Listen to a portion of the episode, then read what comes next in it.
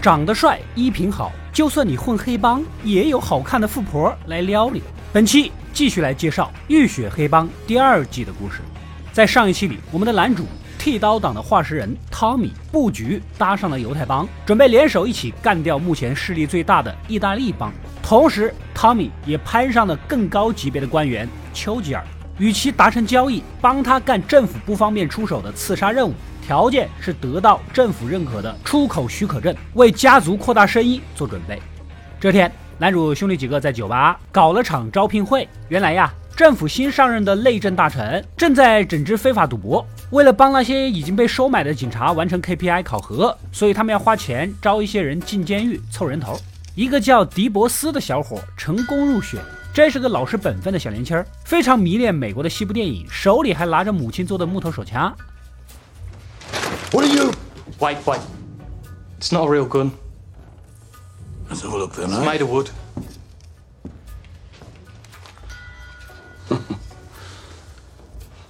Bang. Bang. 同时，他也是在场唯一一个没有犯罪记录的人，所以呢，只需要去监狱蹲一个星期就能出来，还能拿到丰厚的报酬。警察这边非常的配合，做做样子，迪波斯顺利入狱。Illegal bookmaker. You don't admit that. You say something like umbrella mender, and we decide you're lying, and then we arrest you. Umbrella mender. Come on, son. 另一边，波利姨妈和儿子麦克母子相认，既兴奋又紧张。为了不带坏孩子，不敢说自己家就是干打家劫舍的。不过呢，麦克也看得出来个七七八八。这个时候，希尔比的三兄弟打打闹闹的回来了。Get out of town, kid, or I will shoot your fucking head off. Time's up. Your head got in. John,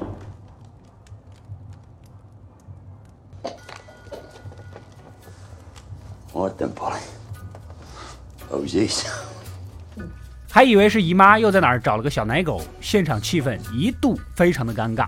不过麦克表现出了远超同龄人的淡定，大大方方的和表哥们一一握手，相互混了个脸熟。男主也很欢迎麦克回归家庭，随后找到了一个曾经的战友比利，让他帮忙去找一百个打手送往伦敦，驻扎到犹太帮的地盘，为反攻意大利帮做准备。正要出门，小表弟麦克找了过来，想跟着家族干。曾经他们村儿就有一个白砖砌成的许愿井，人人都说漂亮，但他就是想把它给炸了。他的内心呐、有一种强烈的摧毁欲望。男主很欣慰，小伙子，你这应该是姨妈的亲儿子没跑了呀。卡姆登镇这边，比利带着招募好的一百个打手来到犹太帮的酒厂，全部都有阿尔菲亲自登记。I be profession. baker. Good lad. Fill it out. Fuck off. Next lad. Bunny holes. Lad. Fill it out. Fuck off. Next lad. 在一声声 fuck off 中，这些人都有了正经的职业身份——面包师。而当地的警察也都被收买，不会过来盘查。随后，人群中一个人为了活跃一下气氛，Don't touch any of the bread. It'll most likely explode. Any questions? Yes. I haven't even seen any bread.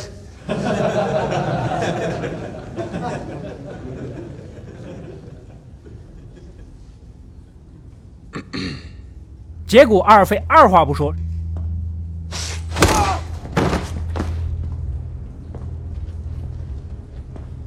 He'll wake up. Granted, he won't have any teeth left, but he will be a wiser man for it. And the last thing he will remember is your funny little joke. I mean. What? There were fucking rules here. Quite simply, they have to be obeyed. All right. 咱们黑帮不是乌合之众，也是有组织、有纪律的。你以为报名参加夏令营？另一边，姨妈带着儿子来到自己家的大房子，想要多多弥补这些年来缺失的母爱，家里还安排了一个女仆。不过，对于有钱人的生活，麦克显然适应得更快。Yes, madam. I think we'd like some tea.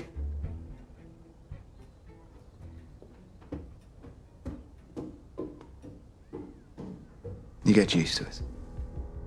这天一大早，大哥亚瑟独自在自己的酒吧 happy。自从有了白色粉末，他已经许久都没犯病了。此时，一个女人走了进来，手里拿着枪，她就是被亚瑟打死的那个陪练的母亲。Why don't you put that away before it goes off? You killed my son! But if you're gonna use it, point that thing at my head. Hold that gun up. Do it! Fucking do it! 亚瑟也非常痛苦，想让他开枪直接照头打啊，这样死的痛快点。可女人还是没勇气杀人呢、随后，亚瑟提出了一系列赔偿，不过这位伤心的母亲并没有接受。总有一天会有人来收拾你们。You have. We find them work. You won't have to work.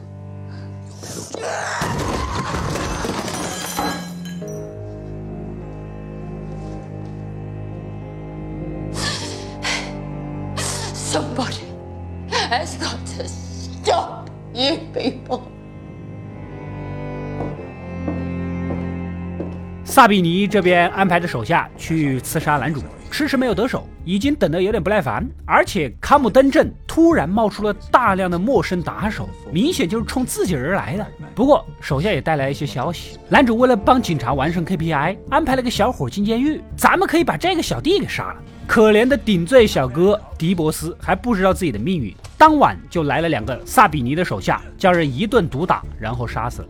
这个消息传来，大家赶紧开会商量，以后谁还敢帮剃刀党做事儿啊？男主决定先给死者家属一笔抚恤金，然后派出手下故意犯点事儿进监狱，又干掉了萨比尼的那两个手下。You and one of the boys break a couple of windows, get yourselves arrested. One of our coppers get you into the green. You could find the bastards who did it. Of breaking a window, can we pinch a car? What? Everybody else is getting a bloody car. I'm still on a donkey. All right, just get yourselves fucking arrested. Doesn't matter how. 另外，他还向姨妈预支了一大笔钱，准备买一匹赛马，混入萨比尼掌控的马场。正商量着，一直躲在门外偷听的麦克走了进来，也想跟着一起去拍卖会。Look, I've been listening. I want to go with them. You see, 姨妈一开始不同意，但三弟劝他呀，这孩子你不可能一辈子管得住，只要待在这儿，总会接触到的。姨妈呢，最终还是妥协了。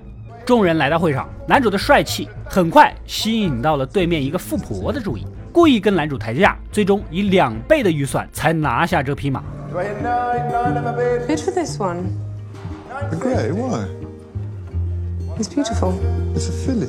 Make your Halsey from Spring Fund, That's it, Tom. You have to stop. You don't have it in your belt. Yes, I do. I'm having the horse. She's a sweet beast, Tom, but stop by telling you I feel something bad. Stop, Curly. 2000. Sold to Mr. Thomas Shelby. 所以说啊，长得丑有时候也有好处，你干什么都没人鸟你，是吧？比较顺利。完事儿后，富婆主动找了过来，她叫梅，表面上是一个驯马师，其实在赛马圈子里人脉非常广。得知男主要拿拍卖的马去参加比赛，来了兴趣，毛遂自荐要帮男主驯马。当然了，他更感兴趣的是要驯男主。So will you consider me? I will consider you. You still don't tell me what you do. Oh, I do bad things. 多说一句，其实这个女演员就是汤姆哈迪现实中的老婆。几个人正准备出去，萨比尼的手下突然出现，幸好大哥亚瑟反应迅速.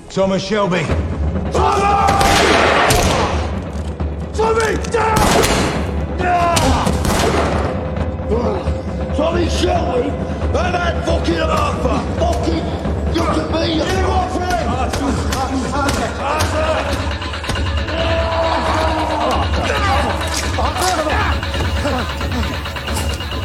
大家赶紧把发疯的亚瑟拉开，而一旁的麦克第一次看到这种场面，没有丝毫的慌张，还表示我来开车。Michael, you didn't see a thing. This didn't happen. All right, give me the keys. Michael, give me the keys. I'm all right to drive. 小伙子一看就是能成大事的人啊！这天到了和总督常规的见面时间，男主这才知道，之前威胁自己的两个爱尔兰人居然跟他是一伙儿的。酒吧被炸的事儿他还记忆犹新，跟这两个人对喷起来。这回安排他去刺杀的是一个军方大佬，爱尔兰主和派和英国国王都想置这个人于死地。但如果男主动手，就算当时能逃脱，万一走漏了风声，会导致整个剃刀党被团灭。所以他不同意，直接扭头就走。You've been chosen, Mr. Shelby.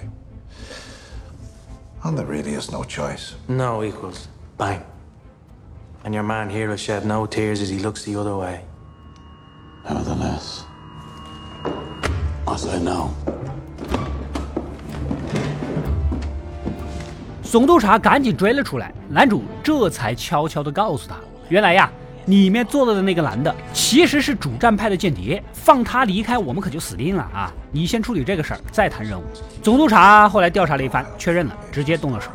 这天晚上是反攻意大利帮的日子，剃刀党招募的一众打手在大哥亚瑟的带领下，直奔萨比尼的酒吧，搞了个闪电战。这次经理没机会拿枪，直接被亚瑟打得血肉模糊。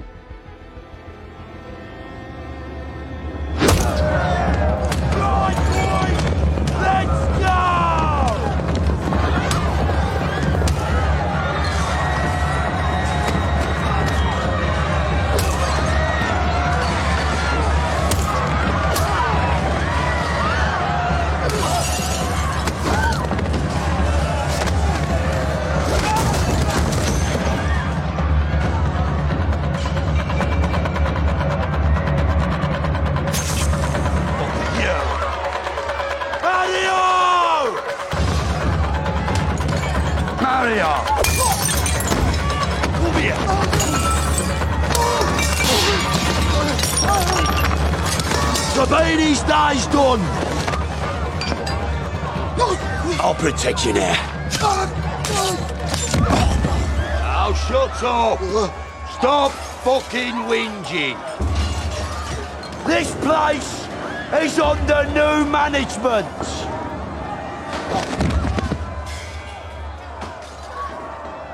By order of the Peaky Blind. 然后宣布以后这里由剃刀党接管。男主在办公室看着刺杀的任务目标拉塞尔元帅的档案，非常的头疼。你要我们黑帮去冲正规军元帅，无异于一群野怪冲对方基地抓六神装满级英雄啊！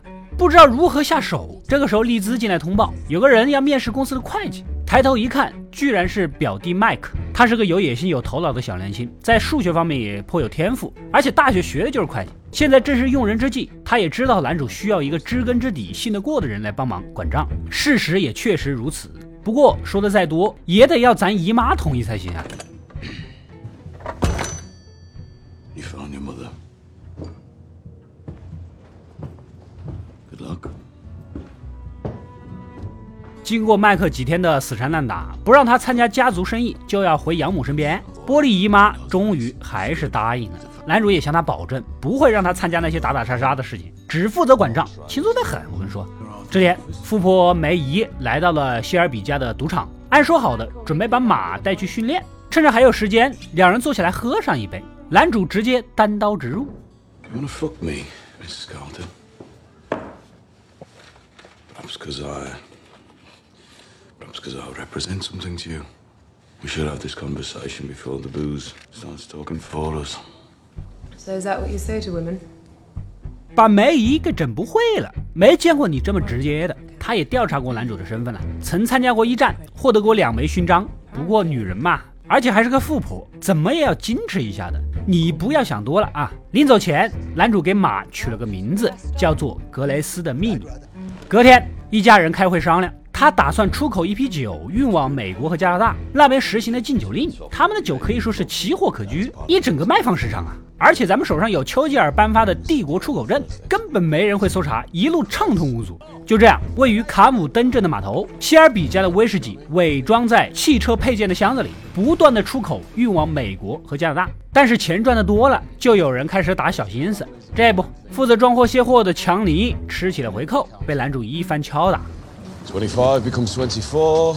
Twenty-four it is. Ah, you know I'm no good with numbers, Tom. And if 24 ever became 23, then that'd be tax. I don't pay tax. No, Tom.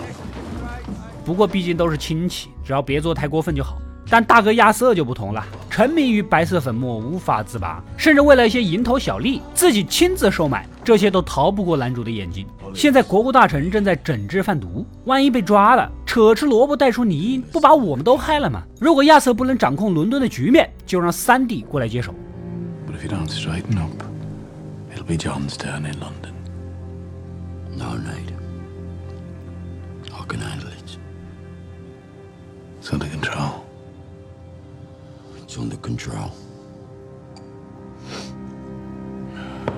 眼看大哥认识到了自己的错误，男主的态度也缓和起来。临走前，不忘给他打了个气。Straighten up, soldier. Yes, sir, Sergeant Major. 处理完家事，男主找到拉塞尔元帅的豪宅踩点，哪知道才停车没一会儿，就有警察过来问话，催促他赶紧离开。这种级别的安保强度，刺杀难度那是相当的高啊！顺路再去看看四妹艾达，哪知道开门的竟然是个男人。Looking for Ada. Who are you? asked you a question. It's all right, James. This is my brother. Oh, God, before you start sizing him up for a wedding suit, he's not interested in me. Or in girls of any kind. Ada. What? Tommy won't judge you. He sure as hell won't go to the police. 直到知道了这个人是个童，这才友好的握了个爪。因为这次刺杀任务太过凶险，为了给家里人留条后路， 汤米设立了信托基金。他来此的目的就是让妹妹签个字儿，万一自己死了，这些钱也够家人们开启新的生活。另一边，狼狈不堪的萨比尼举着小白旗，主动找到了阿尔菲，寻求和解。他俩竟然是老同学，从小斗到大，各自成了意大利帮和犹太帮的老大。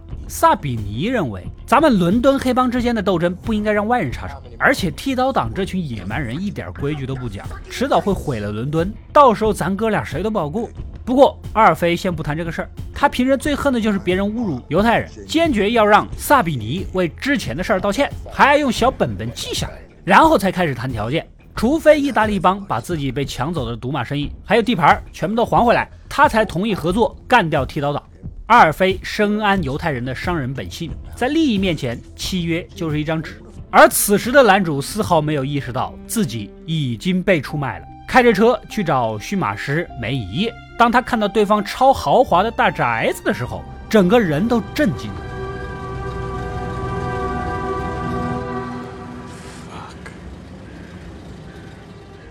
知道她是个富婆，没想到富到这个地步，只好故意说自己的车坏了，烧机油，找借口留下来过夜。梅姨顺势答应，然后男主也展现出了自己的撩妹技能。I'm gonna leave my wing, and I'm gonna come find you without making a sound, and none of the maids will know. You don't know maids. They hear the pin drop. There's a man in the house. They listen. Take turns. So let them listen. 当晚两个人就搞到了一起。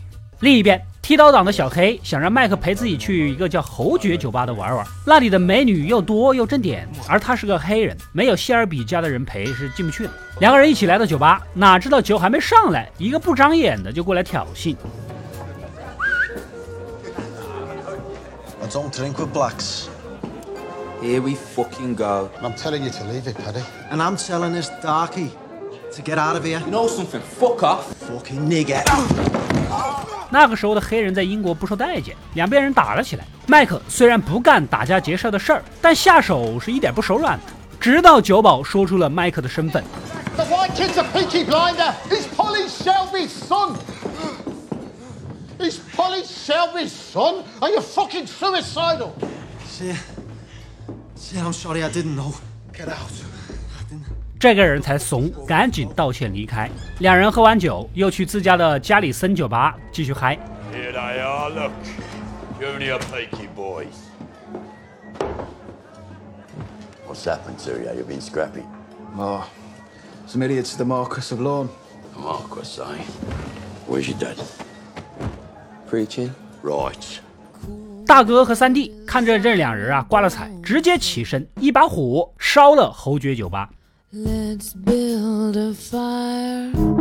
Is this desire enough, enough to lift us higher, to lift above?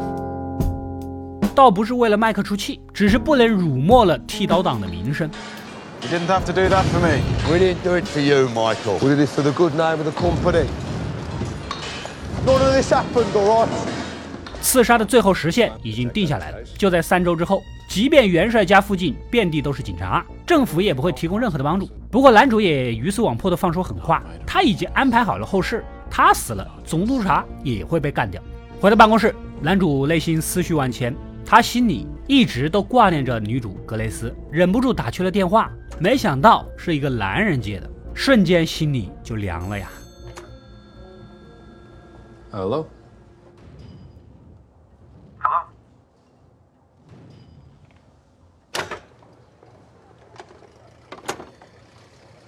Who's that? Call got cut.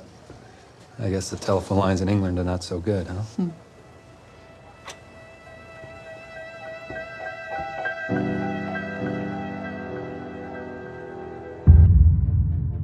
以上就是《浴血黑帮》第二季三到四集的故事。男主带着人去打群架还行，上战场打仗也行，单打独斗的搞暗杀又不是职业杀手，如何能神不知鬼不觉的干掉元帅呢？更可怕的是，犹太帮和意大利帮已经达成了协议，根基尚且不稳的剃刀党会被他们抄屁股吗？